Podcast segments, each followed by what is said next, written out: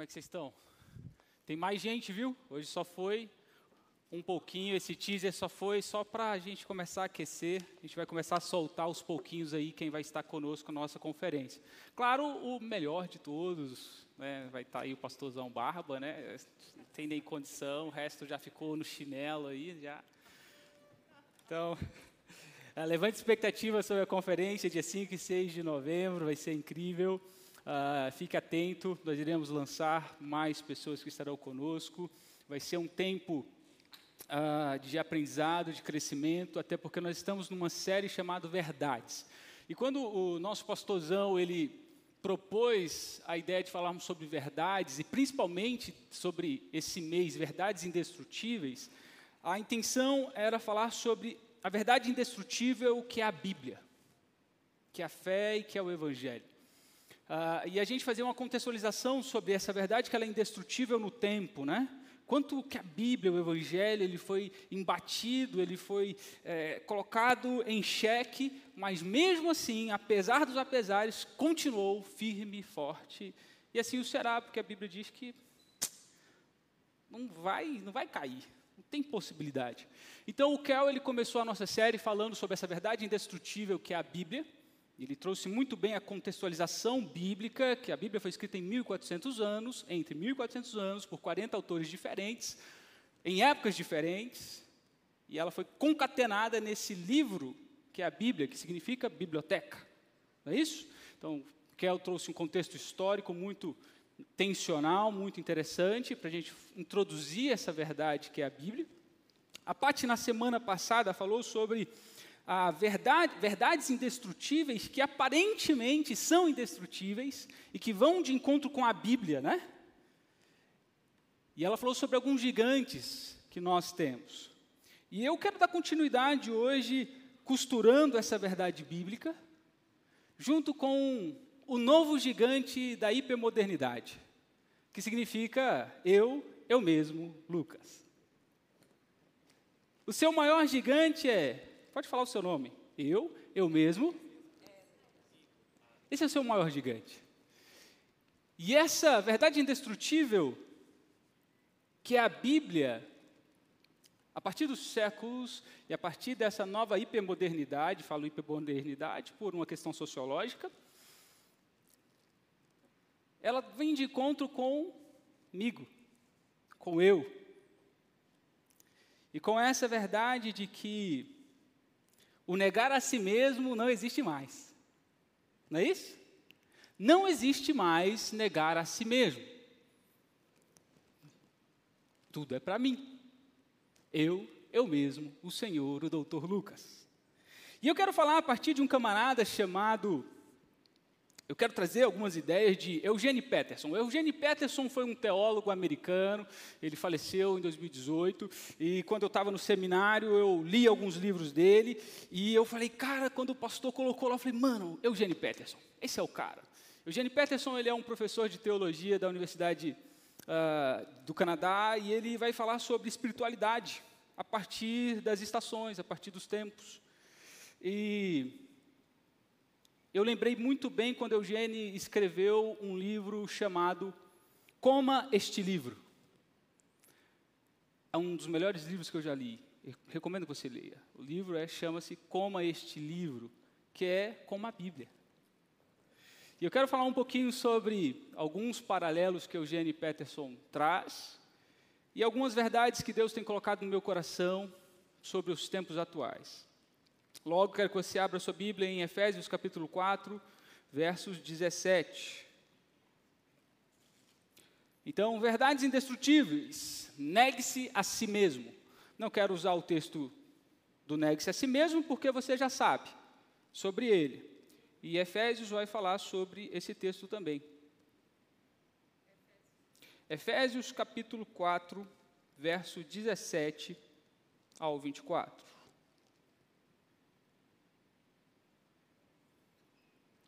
Assim eu digo a vocês, e no Senhor insisto, que não vivam mais como os gentios, que vivem na inutilidade dos seus pensamentos. Eles estão obscurecidos no entendimento e separados da vida de Deus por causa da ignorância em que estão, devido ao endurecimento do seu coração. Tendo perdido toda a sensibilidade, eles se entregaram à depravação, cometendo com avidez toda espécie de impureza. Todavia, não foi isto que vocês aprenderam de Cristo. De fato, vocês ouviram falar dele e nele foram ensinados. Vamos voltar um pouquinho. De fato, vocês ouviram falar dele e nele foram ensinados, de acordo com a verdade que está em Jesus. Quanto à antiga maneira de viver, vocês foram ensinados a despir-se do velho homem que se corrompe por desejos enganosos a serem renovados de modo, no modo de pensar e a revestir-se do novo homem, criado para ser semelhante a Deus em justiça e em santidade proveniente da verdade. Primeiro ponto que Paulo começa a falar é: não andeis segundo este mundo. E a pergunta que eu quero de trazer para você é como é que nós temos aprendido a andar. Na minha introdução já disse que é eu, eu mesmo, eu, Lucas. Tudo é para mim como quero, do jeito que quero, e você sabe que eu sou psicólogo e todo mundo que chega para mim, ou a gente aprende na academia, que o ser humano ele tem a liberdade, a livre escolha de ser feliz como ele deseja como quero. Então nós estamos nos eximindo da doença, nós estamos nos eximindo da dor, nós estamos nos eximindo da nossa fragilidade, e aquilo que era fragilidade, eu digo que não é fragilidade porque é o que eu quero ser. Para não sofrer, eu digo que quero sofrer.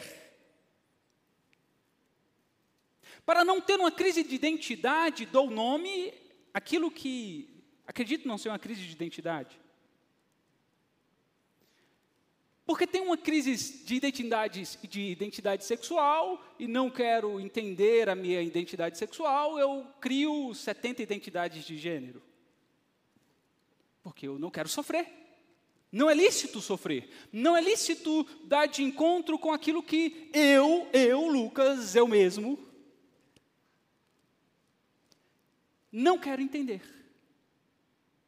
Então a verdade se tornou subjetiva, a verdade se tornou ah, a partir de mim. Se digo que isso não é água, isso é pedra, isso é pedra. E eu vou tacar em você e você vai morrer. Porque é pedra. Isso aqui é suco de uva. Se fosse Jesus, é verdade. Porque a verdade é a partir de mim porque quero ser feliz a partir daquilo que acredito ser a melhor coisa, que é o quê? O auto-engano da minha autofelicidade. Eugênio Peterson, então, ele vai falar algo muito interessante sobre essa análise sociológica que ele traz. E ele vai falar a, a seguinte ideia: a nova Santíssima Trindade. Eugênio Peterson vai então falar sobre a nova Santíssima Trindade. E qual é a nova Santíssima Trindade? A nova Santíssima Trindade são meus santos sentimentos, meus santos desejos e minhas santas necessidades. A nova Santíssima Trindade sou eu, meus santos desejos, minhas santas necessidades, meus santos sentimentos. E Eugênio Peterson vai falar o seguinte: essas pessoas que são cristãs, olha só, ele está falando para mim e para você. Ele é um teólogo que dá aula no seminário. E ele está dizendo o seguinte: você e eu nós estamos num mundo que a priorização é o aqui e agora do meu ego. Então, logo, os meus santos desejos, as minhas santas necessidades, os meus santos sentimentos, e olha só, ele diz assim: nós honramos a Bíblia, mas nós também honramos a Bíblia e o Evangelho a partir dos nossos santos desejos, das nossas santas necessidades e das nossos santos sentimentos. Então a Bíblia também está sendo enxergada, olhada a partir do que quero. Da nova Santíssima Trindade. Eu, eu mesmo, Lucas. Interessante isso. Então, meus sentimentos, então o que, que ele está dizendo? O critério para vivermos é em alinhamento com os meus santos sentimentos, realizando os meus santos desejos e fazendo de tudo para suprir as minhas santas necessidades. Santificamos o eu para que, então, até a Bíblia e Deus se proste a quem sou. Nos tornamos o Deus desse século. O Deus desse século é você, irmão. É o seu ego. A nova Santíssima Trindade. Logo, não existe verdade, existe apenas uma interpretação, existe apenas uma narrativa que é a partir do meu olhar. A Bíblia, ela então, ela é, ela é modelada a partir da dignidade do meu eu, ela é, ela é modelada a partir da dignidade dos meus sentimentos, ela é, ela é modelada a partir da dignidade das minhas necessidades. Então, eu escolho o que é bom para mim. A Bíblia não é mais a verdade absoluta do Evangelho. A Bíblia não é mais a palavra de Deus. A Bíblia não é mais a boca de Deus, a inspiração de Deus para o homem.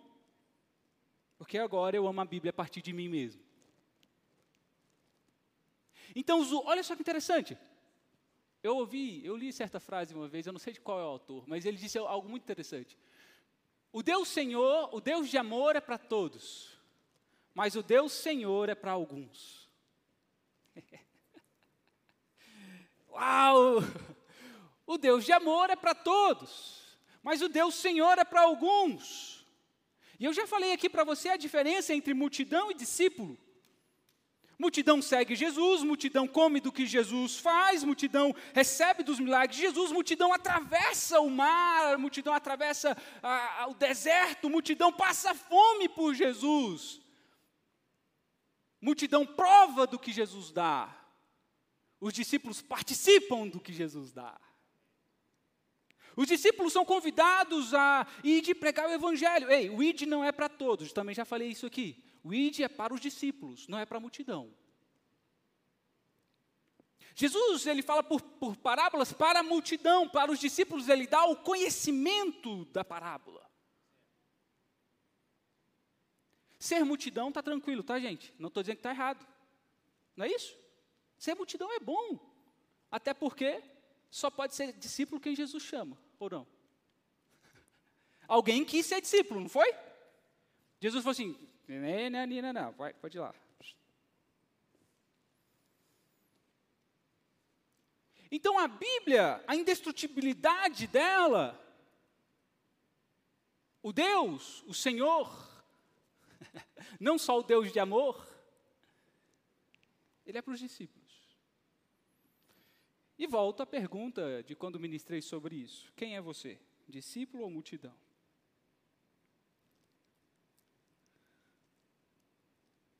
Logo, nós estamos nessa nesse século 21 que é a partir do existencialismo. O existencialismo ele vai dizer que existência precede essência. Existência precede essência. O que, que é isso, Lucas? Eu venho ao mundo, me torno existente e nessa compreensão de quem sou, pergunto para o mundo, para o universo, quem eu sou. O universo por si só não me responde quem eu sou. Fico no limbo, fico no vácuo. Então digo para o universo quem sou. O, é, vamos exemplificar? O meu tênis é um tênis. Eu acho que é um tênis, né? Não sei o que, que você acha. Vai que, né?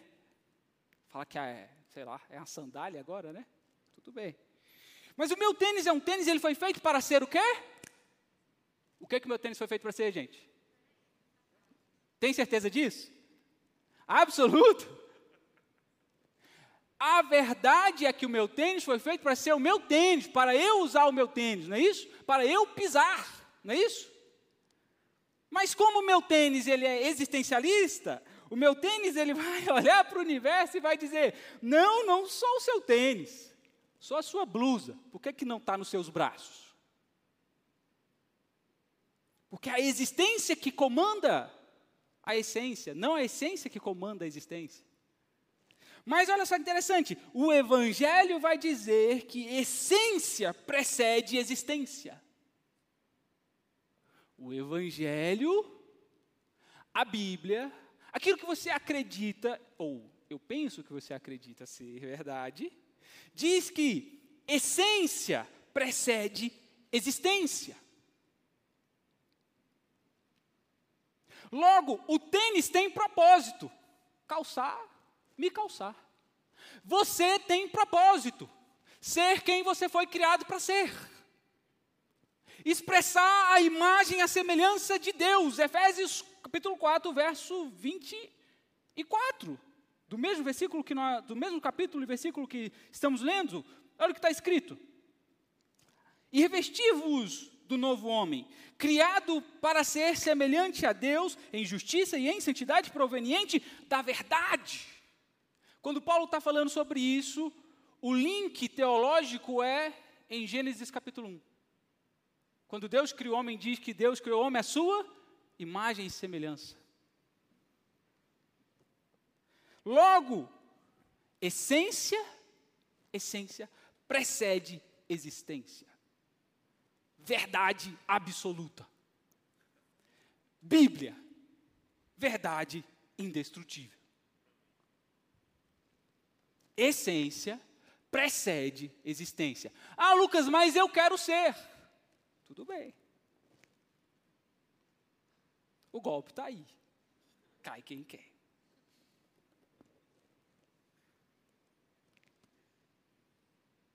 A Bíblia está dizendo que quem você é. A Bíblia responde para onde você vai. A Bíblia também, olha só que interessante, eu quero trazer isso. Quando a Bíblia diz o seguinte: o mundo jaz no maligno. Aonde é que você encontra a palavra jaz? Consegue responder aí? Lembra? Aqui jaz. Daqui um tempo, pastor Igor Barba. Tá. Daqui um tempo, em nome de Jesus, né, pastor?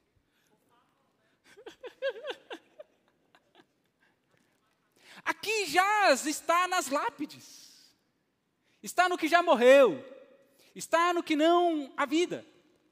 Quando a Bíblia, quando a Bíblia diz aqui jaz, ou o mundo jaz no maligno.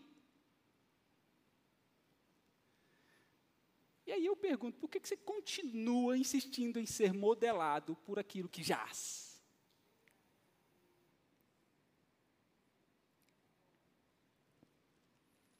Por que insistir em ser modelado, em andar nesse mundo que jaz no maligno?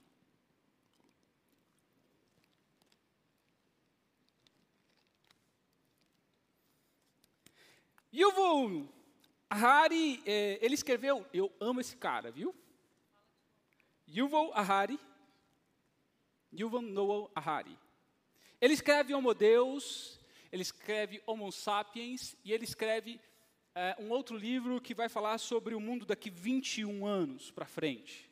Ele é um cara sensacional, ele é um futurista, ele é um historiador e tal. Ele não é cristão, ele também ele não acredita em Deus, e eu amo esse cara. Assim como eu gosto de Nietzsche, eu gosto de Schopenhauer, eu gosto, eu sou meio assim, né? Porque eu percebo que esses caras glorificam a Deus de uma forma que nem eles entendem. Esses caras estão amando Jesus, fazendo ele mais. Ah, e o Harari, ele vai, falar, ele vai falar nos seus livros que o homem, quando ele escreve Homo Deus ou Homo Sapiens, ele vai falar que o homem, ao longo da história, ele se descobre sendo seu Deus.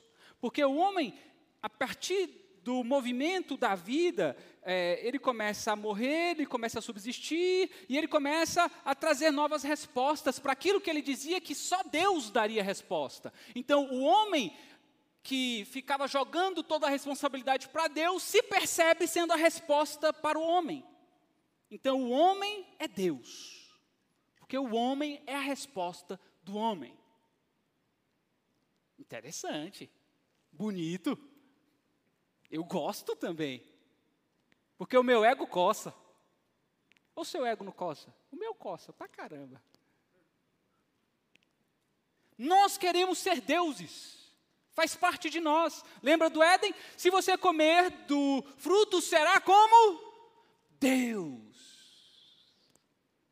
Faz parte da minha essência adâmica, caída, frágil, querer ser igual a Deus. Então, o Yuval Harari está certo. Temos a essência do nosso ego de dizer assim: faça o que quero, como quero, do meu jeito, da minha forma. Senão, cabeças rolarão. Eu costumo dizer isso, eu gosto muito dessa frase.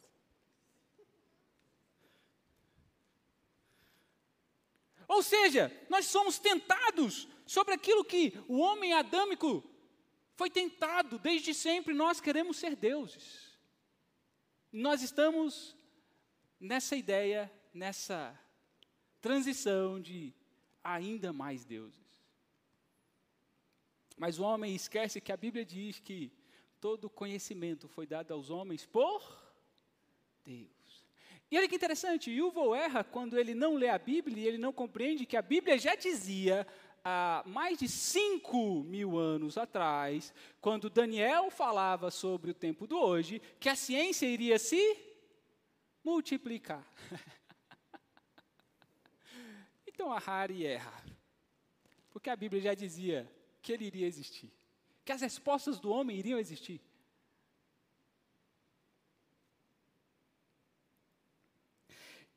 E eu acho interessante, gente, que cada vez mais que o homem se torna o seu próprio Deus, o homem se torna, ele começa a entrar num movimento de se ensismesmar.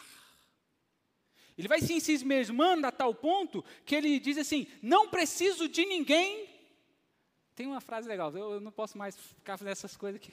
Vem os memes, né? Eu não preciso de ninguém para fazer. Não completa, não completa, não completa. Mas já vem, né, pastor? Tá vendo? A gente está tão tecnológico. Então a gente não precisa de ninguém. A gente está tão mesmado que a gente está dizendo assim: eu não preciso de ninguém. Eu não preciso de ninguém nem mais sexualmente, tá? Olha que interessante. Nós não precisamos de ninguém mais sexualmente. Olha que interessante. Aparentemente, tá? Aparentemente, tá bom? Mas não sei se você sabe, mas eu sou eu produzo, sou, produzo algumas pesquisas aí. E aí nessa, nessas pesquisas a gente faz uma análise de mundo. E na análise de mundo, alguns países asiáticos eles já estão se eximindo do ato sexual porque eles já estão tão bem consigo mesmos, que eles criam paliativos sexuais, que não é um outro humano. Olha que interessante. Daqui um dia a gente. A gente não, porque, em nome de Jesus,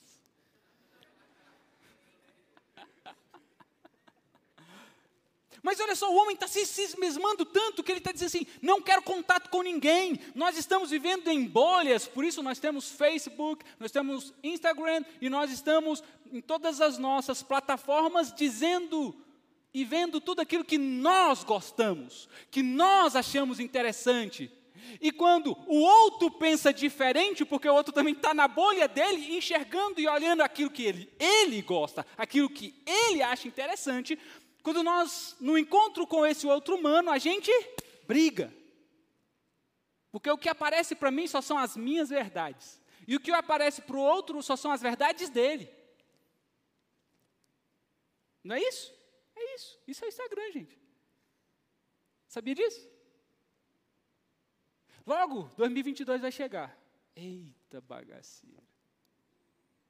Eita, a minha verdade é a esquerda. Aí o outro, a minha verdade é a direita. Pá, pá, pá, pá. Aí o outro, não, o seu que lá. Para de ser idiota, gente. Me ajuda. A Bíblia diz algo muito interessante. Seja todo homem mentiroso. Seja todo homem mentiroso e apenas Deus verdadeiro. Se você está muito encrustado nas tuas verdades, está lascado, meu brother. Seja todo homem mentiroso. Tudo aquilo que você acredita ser uma verdade muito estrondosa e você está nos extremos dessa coisa, pode ter certeza, está errado. Está errado. Nós não somos mais humanos, nós vivemos tanto em bolhas que nós não queremos ter o contato. E Jesus disse algo muito interessante, pastor Barba. Jesus disse em João 17, verso 21, Pai, eu não peço que os tire do mundo. E ele começa a falar, tá, tá, tá, tá. Mas ele diz assim: Eu peço que os façam um. Caramba, Jesus. Jesus está dizendo assim, Pai, eu não peço que tire eles do mundo, Aí Jesus começa a orar pelos seus discípulos, e ele começa a orar pelos discípulos que viriam, e ele diz assim: Pai, eu quero que você faça deles um. O homem está assim se esmesmando, se distanciando um dos outros dentro da igreja, porque você não faz parte da minha bolha, você não faz parte daquilo que eu acredito, você é, não dá com o meu ego. Aí Jesus está dizendo, Pai, eu estou orando agora. Jesus estava orando lá, ó, sabendo que ia acontecer 2018, 2019, 2022. Aí Jesus estava falando assim: Eu oro por eles, porque eles estão se desfacelando. O corpo está se desfacelando. E eu estou orando para que o Senhor faça eles serem um, faça com que eles permaneçam. Você percebe que viver no seu ego, eu, eu mesmo, o não negar a mim mesmo, que é a ideia do século, não é algo bíblico, querido. E Jesus intervém nas relações humanas, pastorzão. Jesus intervém nas relações humanas. Missionários da Venezuela. Jesus intervém nas relações humanas, dizendo: Pai, eu preciso que eles entendam que eles precisam ser um. Jesus intervém nas relações humanas, dizendo: Ei, se você está segregando essa mulher, eu digo: Não, vocês não têm que segregar essa mulher, vem. Você, eu posso tocar nela, ela pode tocar em mim. Se você está segregando o deficiente, não, ele pode entrar no templo. Jesus começa isso desde sempre. Jesus começa a falar sobre relações humanas. O humano, humano, você precisa se relacionar com o humano, se relacione, se relacione. Sabe por quê? Viver implica conviver. Viver implica conviver. Quando João 10 diz o seguinte: Eu vim para que tenham, eu vim para que tenham Oh, tá vendo, tá vendo? Eu vim para que tenham e vida em Uau! A gente interpreta tudo errado, então. A vida é em abundância porque existe vida. E ter vida implica ter convivência.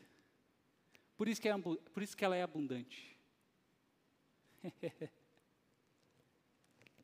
Só que olha só que interessante, tem gente que pensa que Jesus está prometendo, tá prometendo aqui no texto abundância de coisas. E porque fica nessa ideia de ter abundância de coisas, tem escassez de vida. vive sozinho, vive para si mesmo. No final das contas, vai entender que tudo era sobre um outro alguém. Não tem sentido ter tudo o que você deseja se não tiver como partilhar. Não tem sentido ter tudo o que você deseja se não tiver um outro alguém para sorrir com você. Não tem sentido ter tudo o que você deseja ter se não tem um outro alguém para chorar com você. Por isso que Jesus está dizendo no texto que vida em abundância é ter vida. E se ter vida implica compartilhar, conviver. Então o que é a vida em abundância, querido?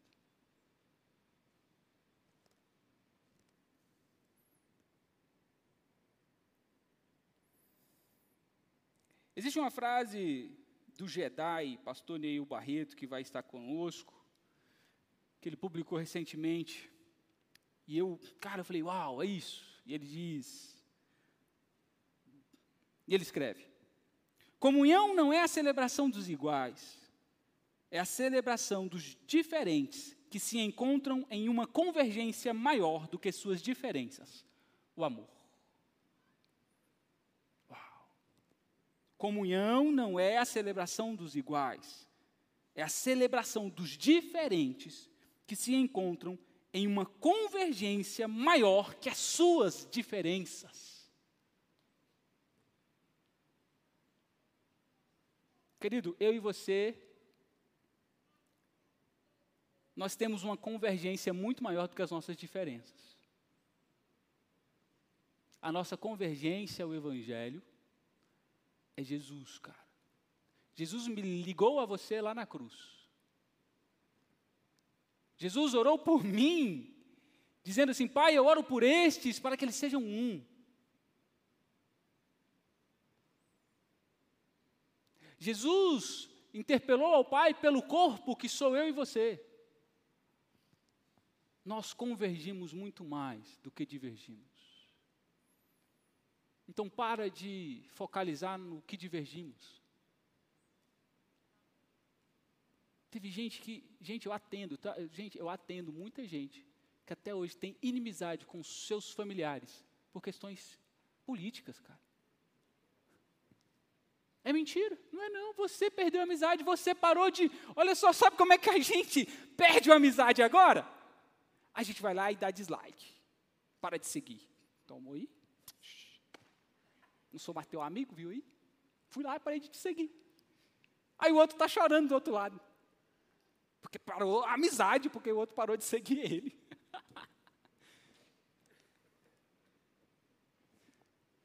Percebe como a gente está infantil? Infantis porque somos meninos querendo saciar o nosso próprio ventre, como Paulo vai falar.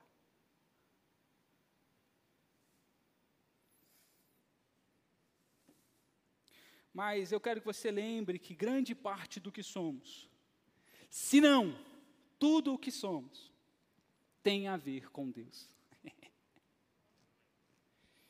grande parte do que somos, se não tudo o que somos, tem a ver com Deus. O problema é que nós estamos tentando formar a nós mesmos pelos nossos próprios meios. E por isso, estamos nos perdendo. Pare de querer se encontrar a partir dos teus próprios meios. Pare de querer se encontrar a partir da internet. A partir da digital influencer maravilhosa. Para. Deus é um, é um ser pessoal. Então, Lucas, onde é que eu vou me encontrar? Na Bíblia. Porque Deus é um ser tão pessoal que ele deixou a Bíblia. Olha só, Deus não só deixou a Bíblia, Deus é um ser tão pessoal que ele veio ao mundo. ele veio ao mundo, ele se relacionou conosco, ele disse assim: quero continuar me relacionando. Ellen, então ele envia o Espírito Santo, porque ele é um ser relacional, pessoal. Então, Deus, Jesus, o Espírito Santo são seres pessoais, e porque são seres pessoais, tudo que é pessoal traz revelação. E a revelação sempre é formativa, sempre é construtiva. Quando sento com a Ellen, na nossa pessoalidade, na nossa troca, Existe então formação. Existe construção de vínculo, construção de futuro, reestruturação de passado. Porque vínculo, pessoalidade. Logo, as Escrituras não é sobre o quanto você sabe mais sobre elas, mas as Escrituras é o quanto nos tornamos mais quando a lemos. A Bíblia não é sobre o quanto você sabe mais, mas é sobre o quanto você se torna mais. E eu estava estudando um pouquinho sobre metabolismo, né? Porque eu estou querendo ficar gostoso, né? Estou malhando e tal. E aí, e aí, gente, eu tô, tô, ah, tô tentando malhar, entendendo meu metabolismo. E eu entendi algo muito interessante. Sabe o que é metabolismo? Metabolismo é o conjunto de transformações químicas que acontecem no interior do nosso organismo. Eita. O que é metabolismo? Metabolismo é o conjunto de transformações químicas que acontecem no interior do nosso organismo. Logo, as escrituras, as escrituras, elas devem se tornar parte do nosso metabolismo. Você tem que. Ei, olha só que interessante. João, lembra de João? Na ilha de Patmos? João está lá na ilha de Patmos, do nada Jesus pega ele, pum, dá uma visão para ele. Ele olha, tem dois anjos cabulosos, um anjo cabulosão grandão, com um pé de um lado, outro do, do outro do outro, coloca a Bíblia no meio e começa a ler, e pregar, e começa a trovões cair, pá. Aí João pega, abre o bloco de notas dele do iPhone da época, e começa a escrever. Aí Deus pega e fala: oh, para de escrever esse bloco de notas aí, pô. Vai lá no anjo e pega o livro com ele. Aí ele, é, só estou escrevendo umas notinhas aqui. Ele vai lá. E aí, anjo, é, tem que pegar o livrinho aí. Fala livrinho, hein, na Bíblia. Aí ele pega e fala assim: tá bom, toma, come. o, olha só, João ia escrever um bloquinho de notas sobre o que o anjo estava falando. Deus manda ele ir e o anjo fala assim: não é para escrever, não. Não é nem para ler, não. É para comer. É para se tornar parte do teu metabolismo. Porque o teu metabolismo te transforma de dentro para fora. Você é o resultado do teu metabolismo. Se estou aqui todo eh, elétrico, é porque o meu, o meu metabolismo é acelerado. E ele, ele começa a me construir, ele começa a me formular, ele começa a, a interferir nas minhas relações, na minha saúde natural. É por isso que a Bíblia é para se comer, não é para se ler. Bíblia tem que fazer parte do teu metabolismo, tem que te transformar de dentro para fora. E daqui um dia você está andando, está fazendo, você nem percebeu, porque faz parte do teu metabolismo. Porque você está todo dia comendo e o teu metabolismo está tá te formulando, está te transformando. Para de ler a Bíblia. E comece a se tornar a Bíblia, irmão. Porque tudo aquilo que você come se torna em você.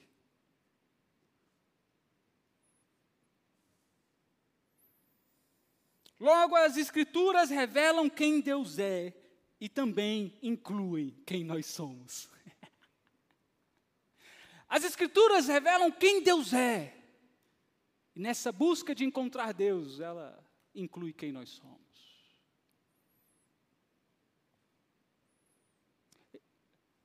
Eu quero te propor hoje a não ler a Bíblia a partir dos teus olhos, a partir da tua ótica, a partir dos teus santos desejos das tuas santas necessidades e das tuas santas emoções.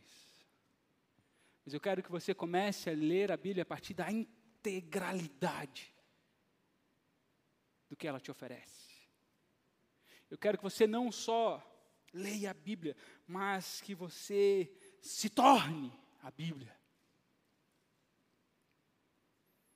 Eu quero que você se desconstrua a tal ponto de que Jesus seja o Senhor da sua vida e que intervenha nas tuas relações. Sabe o Jesus que intervém nas relações? Ele diz assim: Ei, quantos de vocês passaram a odiar alguém desde 2018 para cá? Você que passou a odiar alguém, ou que está odiando alguém, a Bíblia diz assim: o seguinte, você é assassino. E aí eu pergunto: quantos assassinos temos aqui? A Bíblia diz, João, primeiro de João, ele vai escrever: aquele que odeia o seu irmão é pior que o assassino. Odeia alguém? Odeia alguém a partir do teu olhar, da tua ótica, porque o teu ego é maior, é mais inflado que o dele?